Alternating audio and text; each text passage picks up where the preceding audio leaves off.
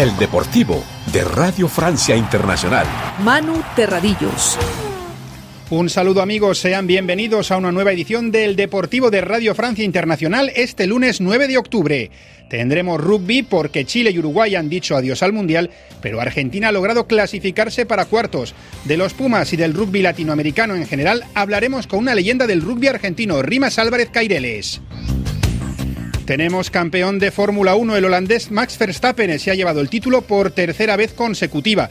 Escucharemos al piloto hablar de sus triunfos, pero también de Michael Schumacher y de si se siente capaz de igualar al histórico piloto alemán.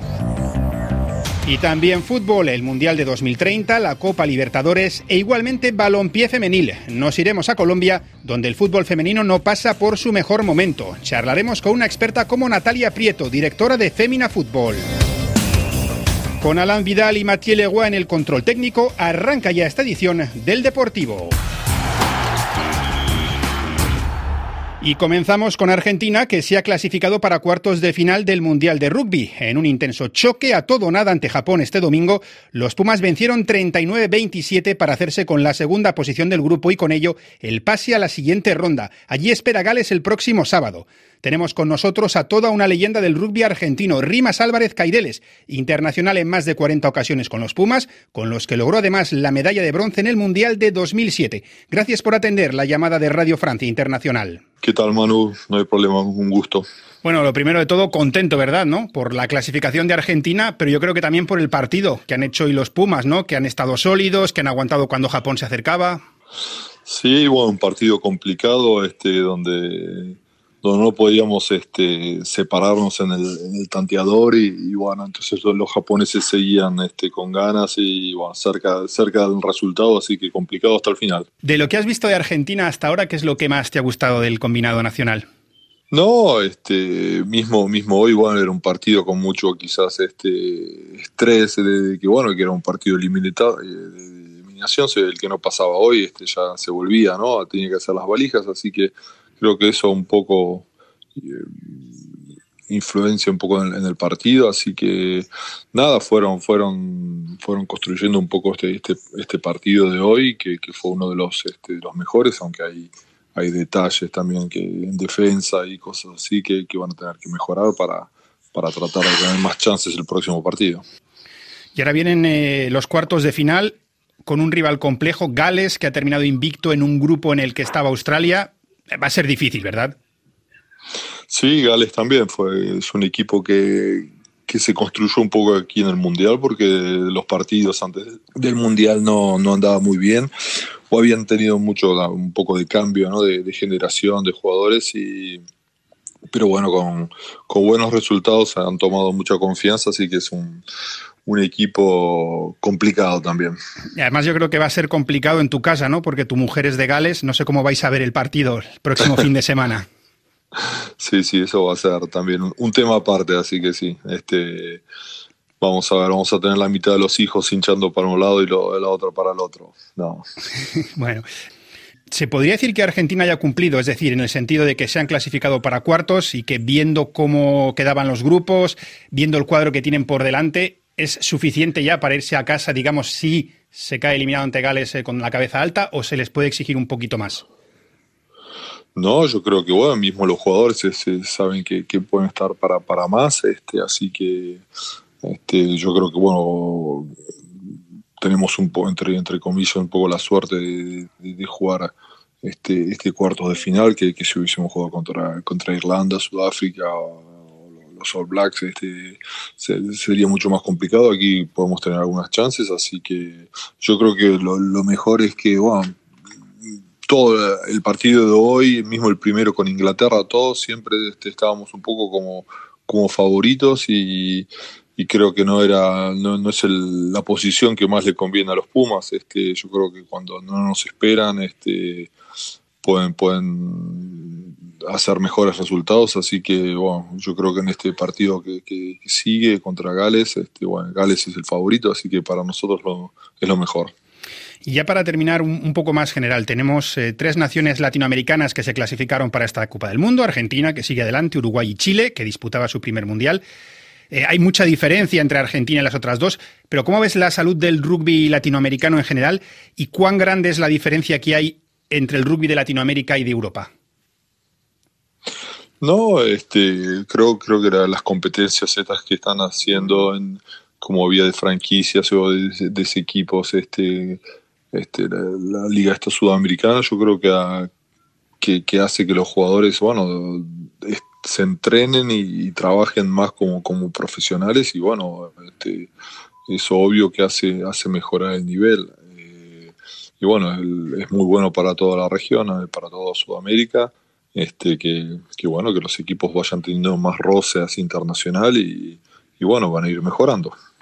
Y la diferencia respecto a Europa, porque, por ejemplo, eh, recuerdo en este Mundial eh, oír al seleccionador de, de, Chile, a Pablo Lemoyne, hablar de eso, de la mejora del, del nivel en Latinoamérica, porque decía, no siempre es bueno que un jugador latinoamericano se vaya a Europa para su nivel, porque a veces, como en Europa, en Latinoamérica no estaba tan desarrollado el rugby, se iban, pero acababan jugando en segunda división, acababan jugando en equipos de no tanto nivel, y que el hecho de tener una, una región más fuerte a nivel de rugby es bueno para el rugby regional y en vuestro caso también es bueno para Argentina, ¿verdad?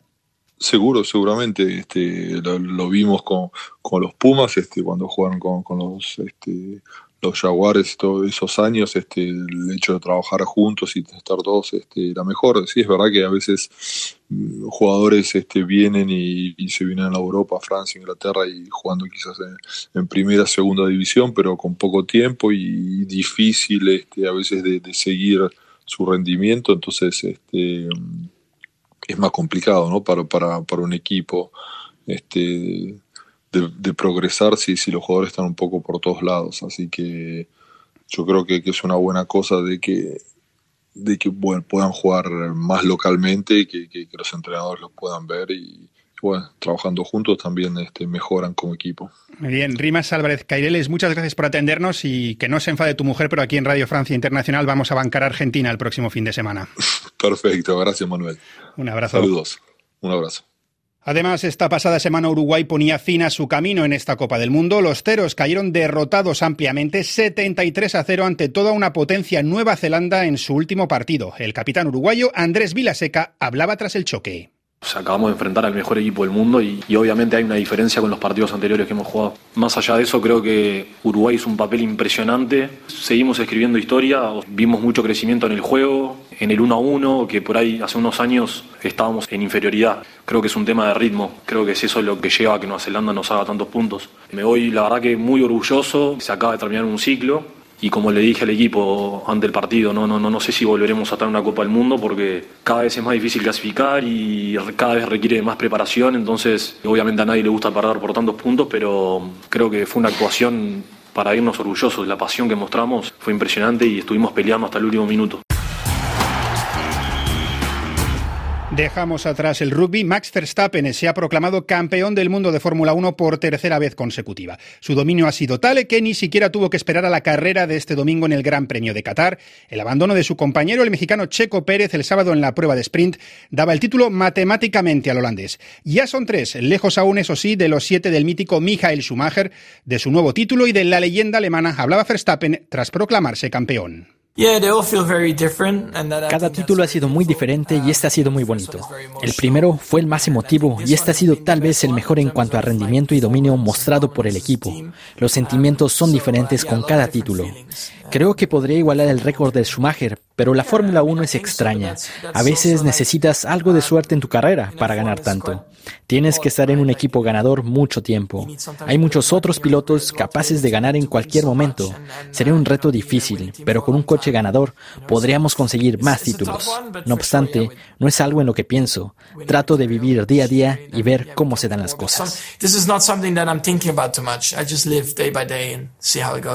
Tiempo ahora para el fútbol. Esta pasada semana hemos conocido a los organizadores de la Copa del Mundo de 2030. España, Portugal y Marruecos serán las sedes principales, pero Argentina, Uruguay, en el que es el Mundial del Centenario, y Paraguay acogerán igualmente al menos un partido. No está claro aún dónde será el choque inaugural.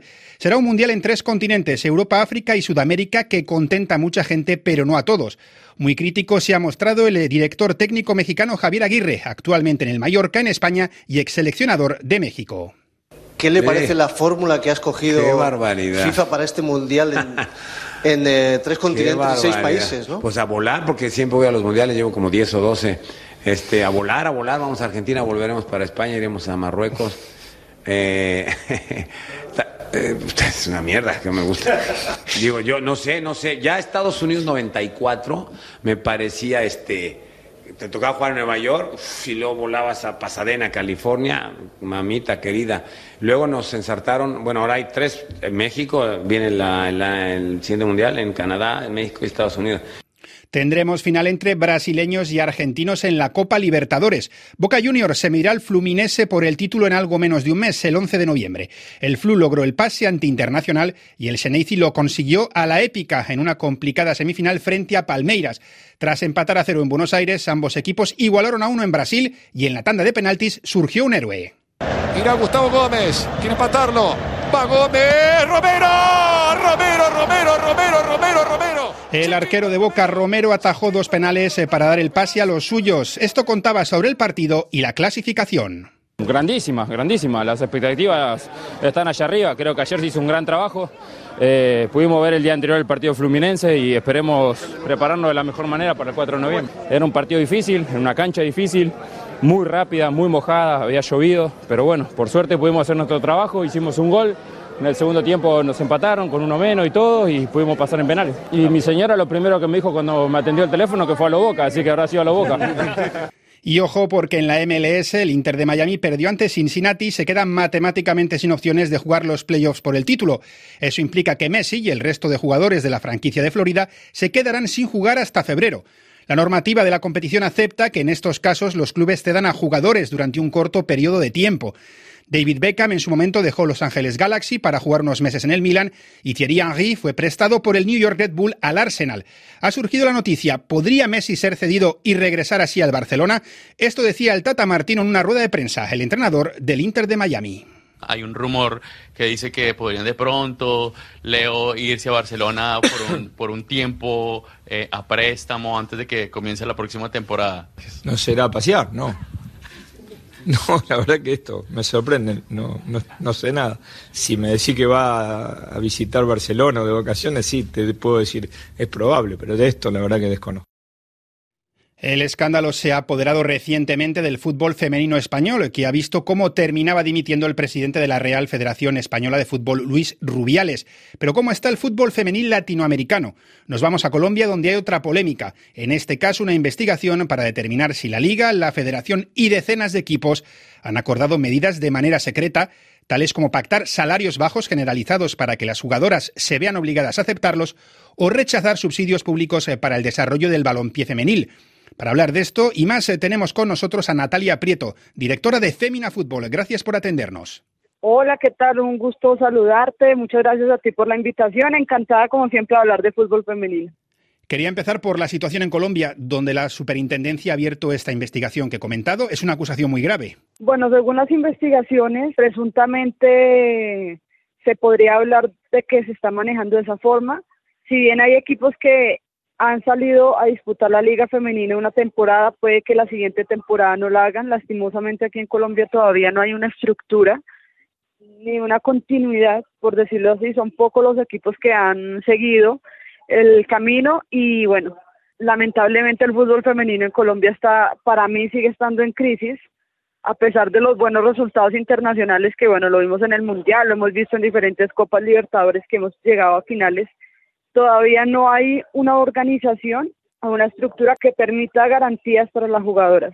Todos hemos visto el Mundial Femenino, el gran papel de Colombia. Fue la selección de Latinoamérica que más lejos llegó, si no me equivoco. Pero ¿cuál es la situación del fútbol en el país? ¿Cómo es la estructura, los salarios? Bueno, como liga profesional, y digo profesional entre, entre comillas, porque yo creo que todavía hay que trabajar mucho para ser profesional, y no lo digo por ellas porque realmente ellas trabajan incansablemente, son muy disciplinadas, pero la estructura de la liga todavía no permite que el torneo sea algo profesional. Inició en el 2017, del 2017 hasta la fecha, no, no tiene la continuidad ni la estructura que permita garantizar cierta cantidad de meses o de tiempo de duración. Podemos ver, eh, por ejemplo, un año que dure cinco meses, otro año puede durar dos meses. Hubo un año que duró eh, mes y medio la liga, entonces ahí te, te estoy diciendo prácticamente lo que les toca a las jugadoras porque ellas solamente tienen contrato por lo que dura la liga y ya después del resto del año ellas tienen que buscar empleo para seguir sosteniendo y sobre todo para seguir manteniéndose ellas como atletas.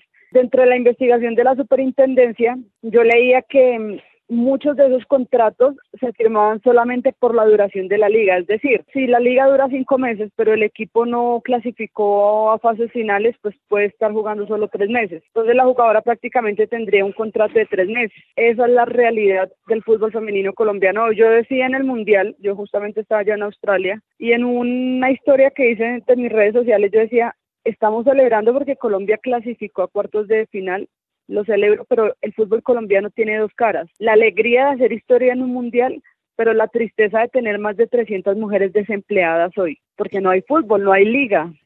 ¿Y el hecho de haber llegado tan lejos en el Mundial no ha ayudado a que esa atención del público se traduzca en una mejora de las condiciones y de la organización del fútbol femenil nacional? El tema del mundial yo creo que abrió muchas puertas en cuanto a temas de patrocinadores, incluso el impacto y aceptación del fútbol femenino en Colombia, porque igual tú sabes que eso es un proceso, ¿no? Aunque lleve años y aunque tenga una historia bastante larga, para mí todavía no hay una aceptación completa de que la mujer juegue al fútbol. Sin embargo, el trabajo que ellas han hecho desde la cancha yo creo que, que ha sido importante para que hoy haya, por lo menos acá en Colombia, gran parte de, de, personas preguntando y atentas por el fútbol femenino. Por parte de la sociedad, por parte de pronto de, de algunas marcas, incluso acá mismo el gobierno que ofreció 8 mil millones de pesos colombianos. Eso da a entender que sí hay personas que quieren apoyar, que sí hay interés, pero como tal, el ente que regula el fútbol, hasta la fecha no sabemos ni siquiera cuándo va a iniciar la liga el otro año, porque pues ya esta terminó el 30 de junio y, y ya se dijo que este año no iba a haber más. Entonces, por lo que comentas, no es un tema de estructura únicamente, estructura deportiva, sino de la sociedad incluso que no está acostumbrada a ver a mujeres disputando torneos de élite de fútbol. Sí, pero, pero lo que te digo, o sea, el mundial lo que hace es abrirle las puertas a que más gente sepa que existe el fútbol femenino, sepa que hay mujeres representando el país con este deporte es decir, el fútbol jugado por mujeres hoy se ha tomado incluso la prensa colombiana. Ya hay mucho más interés acá, pero lastimosamente el interés todavía no ha llegado a profundidad en, el ente que regula el fútbol, que en este caso sería la DIMAYOR o, la federación. Claro, puede que haya, algún interés, pero desde el 2017 a la fecha todavía no tenemos una estructura seria de lo que va a ser la liga. Te pongo un ejemplo, en México. Termina una temporada y ya, ya hay inicio de la temporada siguiente y son los dos semestres. ¿Qué es lo que no pasa en Colombia? en Colombia termina la temporada y quedamos con la incertidumbre de si va a haber, si de pronto van a hacer algún otro torneo así se amateur acá en, en Colombia.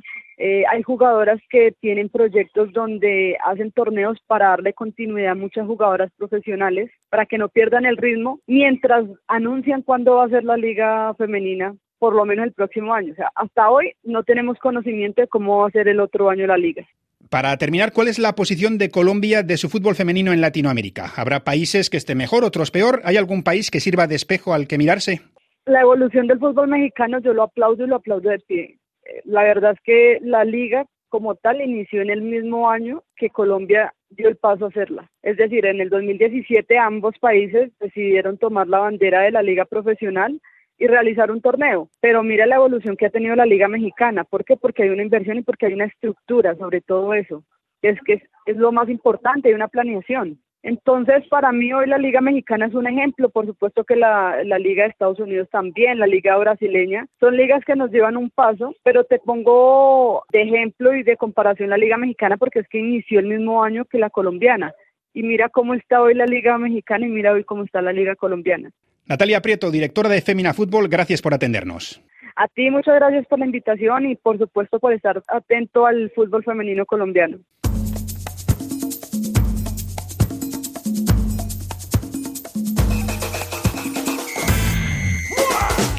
Y un último apunte antes de despedirnos. Eh, tenemos nuevo récord del mundo en maratón. El keniano Kelvin Kipkum se ha impuesto en la prueba de Chicago parando el crono en 2 horas y 35 segundos, pulverizando la anterior plusmarca en más de medio minuto. Ahora sí, ya aquí cerramos esta edición del Deportivo de Radio Francia Internacional. Gracias por acompañarnos una vez más. Nos escuchamos la próxima semana. Hasta entonces.